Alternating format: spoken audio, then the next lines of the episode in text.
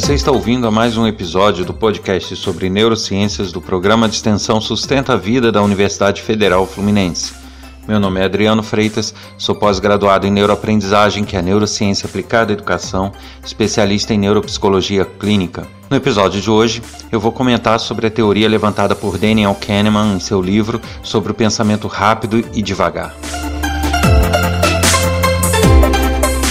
Olá, antes de tudo, eu vou comentar sobre algumas mensagens que eu recebi acerca de ter pulado uma semana aí de podcast e só uma justificativa, porque apesar de muitas pessoas é, não acreditarem, a gente ainda se encontra nesta data numa pandemia. E nessa situação, parte, é, boa parte do trabalho tem sido feito de forma remota, porém eu tive que estar recentemente em uma outra região, outra cidade, para gravação de videoaulas num estúdio. Então sempre tem essa questão do deslocamento, né? É, desmontagem e montagem de equipamentos num lugar, no outro lugar. E isso realmente inviabilizou que na semana anterior tivesse disponibilizado mais um episódio do podcast. Tá aí a justificativa para quem questionou, de forma nenhuma o projeto está sendo interrompido e segue a todo vapor um novo episódio a cada semana. E uma outra novidade é que estamos completando 50 episódios desse podcast. Além do número 50, é, isso significa também que estamos completando um ano de podcast no ar. E cada vez com mais ouvintes, isso significa que é, o projeto tem atingido seu objetivo, que é de levar conhecimento sério, conhecimento é, de qualidade, discussões sobre assuntos que realmente fazem a gente pensar sobre o nosso cérebro e nosso comportamento. E justamente por completar aí 50 episódios, um ano de podcast, eu vou lançar aqui uma possibilidade para que todos possam participar e com isso ganhar uma lembrança. Uma iniciativa pessoal minha é manter na internet um curso livre de neurociências que é particular, não tem vínculo com a universidade, é, é meu em especial onde eu busco, com essa mesma linguagem do podcast, levar diversos conhecimentos das neurociências, tanto para educadores, como para pais, como para pessoas que queiram adquirir conhecimento sobre as nossas memórias, sobre o nosso, nosso aprendizado, sobre as nossas decisões, nosso comportamento. Então é um curso bastante legal, ele é composto de videoaulas, materiais de, de complementares, né, de apoio, de exemplos, é, ilustrativos, né? E ele é um curso, como eu falei, particular, né, com uma iniciativa privada minha. Porém, eu estou disponibilizando inscrições gratuitas para aqueles que participarem da seguinte forma: os ouvintes que tenham interesse escrevam para podcast sustenta-vida.com e neste e-mail é, dê sugestões de temas e assuntos que gostariam de ver tratados neste podcast aquelas melhores sugestões, as, as sugestões que forem realmente viáveis, elas serão efetivamente gravadas para serem disponibilizadas no podcast e receberão como presente uma inscrição gratuita desse curso EAD de neurociências, esse curso livre. Repetindo, todos devem escrever para podcast@sustenta-vida.com, colocando no assunto podcast neurociências e escrevendo sugestões de temas e, e discussões que queira ver retratado no, nos próximos episódios do podcast. Eu espero o e-mail de vocês lá, hein? não deixem de participar. E no episódio de hoje eu vou discutir um pouquinho a teoria lançada por Daniel Kahneman em seu livro Rápido e Devagar: Duas Formas de Pensar. Na verdade, Daniel Kahneman ele não é um neurocientista, ele é, a formação dele é em economia, porém ele desenvolveu diversos estudos na área de ciência comportamental e das ciências comportamentais ligadas à economia. E aí, lógico, contou com referências e, e auxílio de diversos outros pesquisadores. E durante décadas ele levantou uma teoria, um, um, um traçado de, de dois comportamentos humanos, duas formas de pensar humanas, e descreveu isso nesse livro dele. Eu vou comentar um pouquinho sobre isso, pois apesar de ter um enfoque bem voltado à economia e à ciência comportamental ligada à economia, ele nos traz reflexões e conceitos que são aplicáveis a, a, todas as áreas humanas. Na verdade, é uma outra forma até de explicar aquilo que eu já vinha falando sobre as decisões, sobre o uso das memórias e experiências anteriores nas tomadas de decisão. O que ele descreve é como se fossem dois sistemas, duas formas de pensar do ser humano. Uma mais rápida, porém intuitiva, onde vem aquela intuição rápida e você toma é, decisões mais impulsivas, mais rápidas, evitando que você fique a todo momento detalhando seus pensamentos e tendo que fazer análises muito minuciosas é, sobre tudo, até sobre o que comer, por exemplo. E ele descreve uma segunda forma de pensar, que seria uma forma mais analítica, mais matemática, vamos dizer assim, e porém mais lenta então, por isso o nome rápido e devagar. Ele descreve justamente o que a gente fala na neurociência, o que a gente considera que são aquelas heurísticas, é o mesmo conceito, na verdade. Quem já ouviu o episódio sobre, falando sobre heurísticas já deve ter assimilado esse conceito de que o cérebro ele precisa economizar energia, ele precisa agir de forma rápida em alguns momentos, porque senão ele não faz outra coisa a não ser analisar, analisar, analisar situações, quando na verdade ele precisa em alguns momentos tomar a decisão e não ficar horas analisando o que vamos comer, por exemplo. Ele descreve justamente esse funcionamento que nada mais seria que uma descrição dessas heurísticas. Quando a gente tem um pensamento que seria o pensamento normal e, e, e avaliativo de, um, de uma tomada de decisão, a gente teria que analisar todos os pormenores, né? fazer um, um apanhado detalhado sobre cada situação para que a gente possa decidir. Só que isso se torna inviável numa grande parte das decisões, numa grande parte das vezes. Isso porque, imagine, você vai comer alguma coisa. Aí você vê lá vários pratos, geralmente você tende, ah, vou comer, sei lá, arroz com feijão e batata ou vou comer um sanduíche. Então geralmente você fica entre duas, três opções. Agora, por que você não considerou batata? Por que, que você não considerou sorvete? Por que, que você não considerou outras opções ali? É simplesmente porque, é, de forma rápida e heurística, o cérebro já afunilou essas opções para você de forma que te deu a vontade ou te deu a, a, intenção de comer uma ou outra. E aí você faz uma análise mais detalhada só entre uma e outra. Isso facilita o processo de tomada de decisão na, na maioria das vezes, sem contar que é, gera uma economia de energia para o nosso cérebro, que ele é realmente um gastador de energia.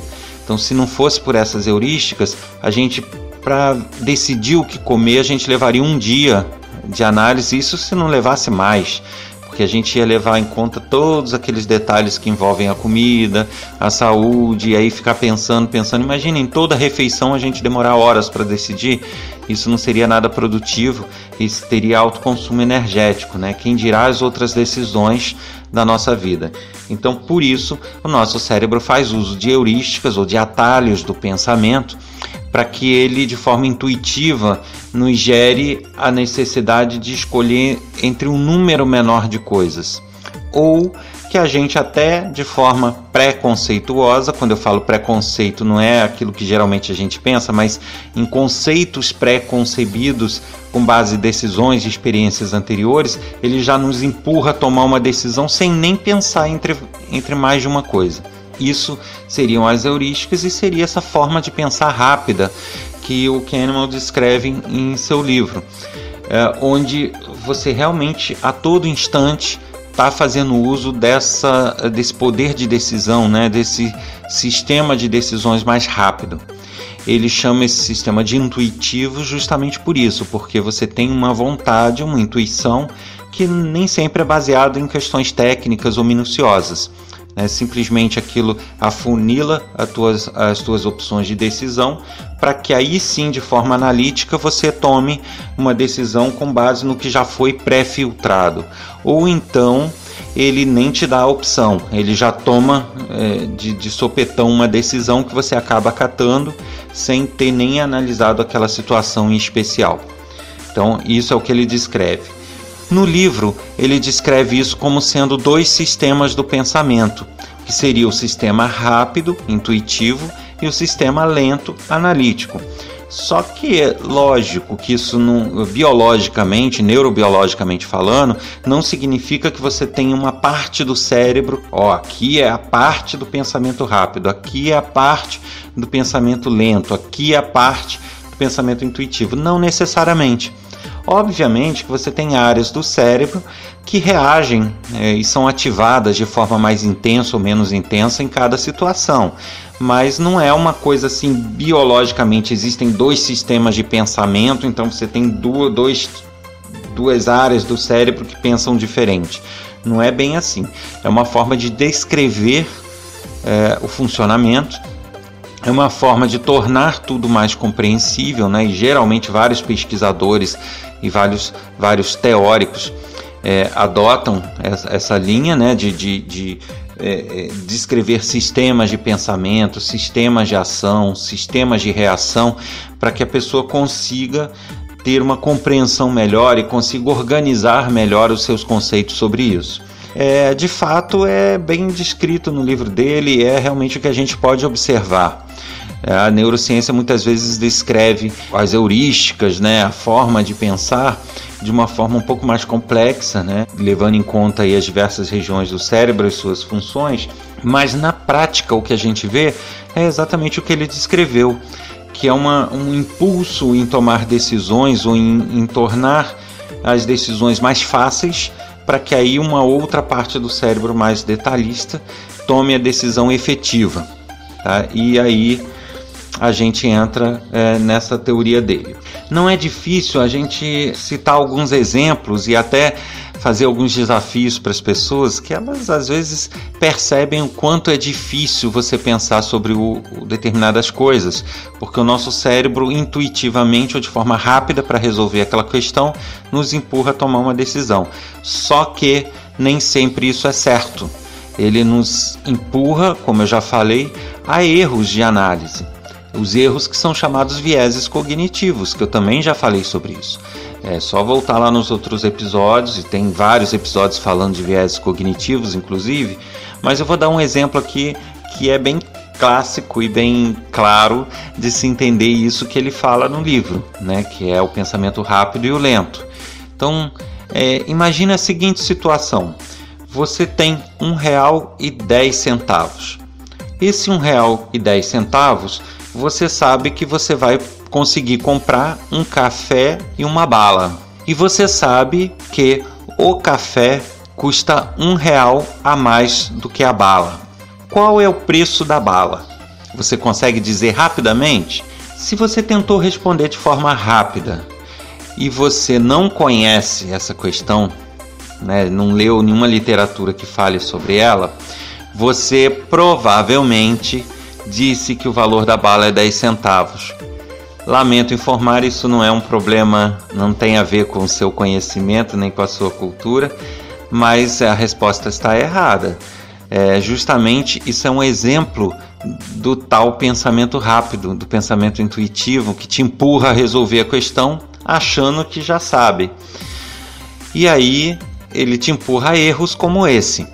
Né? Então tá errado dizer que que a bala custa 10 centavos, mas eu garanto que se a gente pudesse fazer uma pesquisa agora entre os ouvintes, 90 ou mais por cento desses ouvintes teriam dito 10 centavos. Por que disso? Vamos à resposta. Se eu tenho uma bala que custa 10 centavos, ok, e o café custa um real a mais do que a bala, o café custa quanto? 1,10 né? Porque é 10 centavos da bala mais um real. Então ela custa, o café custa 1,10. 1,10 mais os 10 centavos da bala dá 1,20, não dá 1,10. Então é um erro pensar dessa forma. Qual seria a resposta correta? A resposta correta é que a bala custa 5 centavos. Por quê? 5 centavos da bala, ok. Um real a mais que 5 centavos é o quê? Cinco centavos. Somado aos cinco centavos da bala, e dez. Então a bala seria cinco centavos.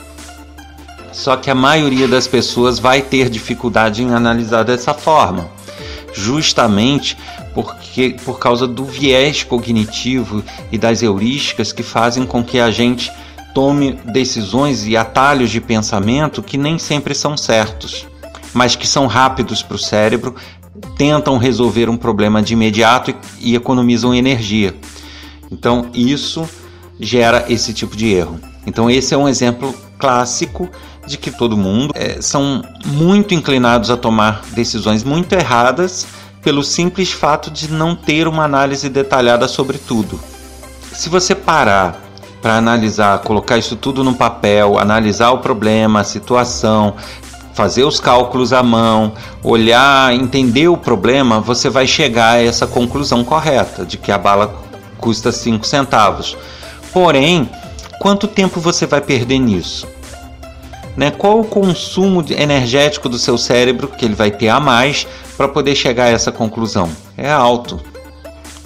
E isso então é, nem sempre é adotado pelo nosso cérebro, né? Então assim se torna inviável é, você a todo instante parar para escrever, para analisar, para entender a situação, porque você não vai fazer outra coisa na tua vida. Até as coisas mais simples do seu dia a dia exigiriam uma análise como essa. É, então o, o, o, cérebro ele adotou esta tendência né, a, de respostas rápidas, de respostas imediatas, de atalhos e tem como se fosse um policial ali monitorando isso para evitar que essas respostas rápidas nos empurrem a erros muito grosseiros. Então, erros a gente vai estar sempre propenso por causa dessas heurísticas. Porém, tenta-se evitar que esses erros sejam absurdos e comprometam a nossa integridade, a nossa vida. É, que a todo instante a gente esteja incorrendo em falhas e falhas que põem em risco que está à nossa volta. Então, é, esse, esse monitoramento feito pelo próprio cérebro das suas próprias decisões rápidas, ele freia um pouco os erros que nós somos capazes de, eh, de adotar enquanto decisão. Porém, ele não consegue reverter todos os erros e por isso a gente cai nos vieses cognitivos já ditos anteriormente. Então, por isso a gente é empurrado a tomar decisões erradas e a cálculos errados e a opções erradas, é, justamente porque ele não consegue fazer uma filtragem do que a gente foi empurrado a erro com base nessas heurísticas. Então, por isso, o que fica de dica, tendo entendido que a gente tem essa forte tendência a tomar decisões completamente erradas e a entender as coisas de forma completamente erradas, tudo que for de fato muito relevante, muito importante enquanto decisão pessoal, decisão de trabalho, enquanto uma resposta que a gente tenha que dar de forma muito correta, a gente precisa de fato forçar o nosso cérebro a analisar aquilo em detalhes. A gente não pode deixar que essa impulsividade de ter uma resposta errada se sobreponha à nossa intenção de analisar aquilo de forma correta e obter o resultado correto. Isso é uma, é, é uma rasteira que muita gente leva, principalmente naqueles concursos públicos, no Enem, em diversas situações onde é necessário fazer uma prova, o pessoal diz: ah, tem pegadinha, tem isso, tem aquilo. Na verdade, não é propriamente uma pegadinha, né?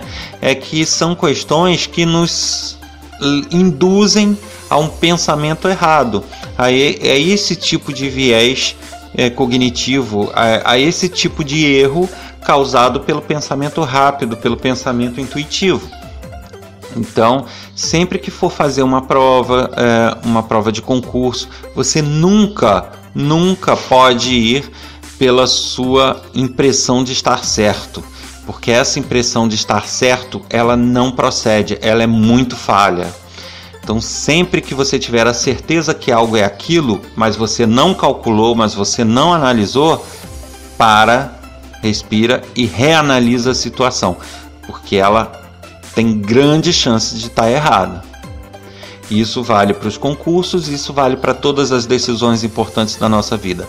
Não as tome com base nas heurísticas, no que o cérebro nos empurra a pensar. Sempre force o cérebro a analisar aquilo que você julga importante para você.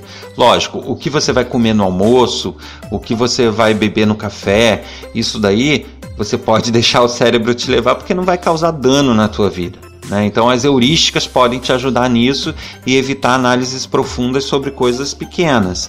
Agora, em decisões importantes, em coisas que farão a diferença na sua vida, é sim importante você ignorar as heurísticas, ignorar o que o teu cérebro te empurra a ter como decisão e sentar e analisar friamente e forçar o teu cérebro a entender a situação, analisar sobre ela para chegar a um resultado de fato verdadeiro. Eu lembro aqui que aqueles que escreverem uma mensagem e sugerirem temas e assuntos de interesse para serem tratados, se forem analisados os temas como viáveis, como dentro do, do segmento de neurociências, serão tratados esses assuntos nos próximos episódios e, além disso, a pessoa terá uma inscrição gratuita num curso de neurociências, um curso livre disponível online. Você ouviu a mais um episódio do podcast sobre neurociências do programa de extensão Sustenta a Vida da Universidade Federal Fluminense.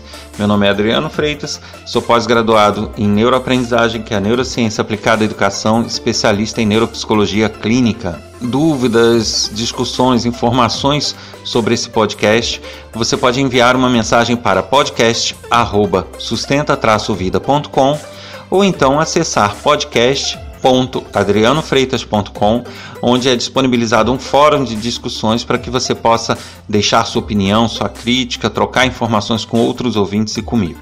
Um abraço e a gente se encontra na próxima semana, no próximo episódio do podcast sobre neurociências.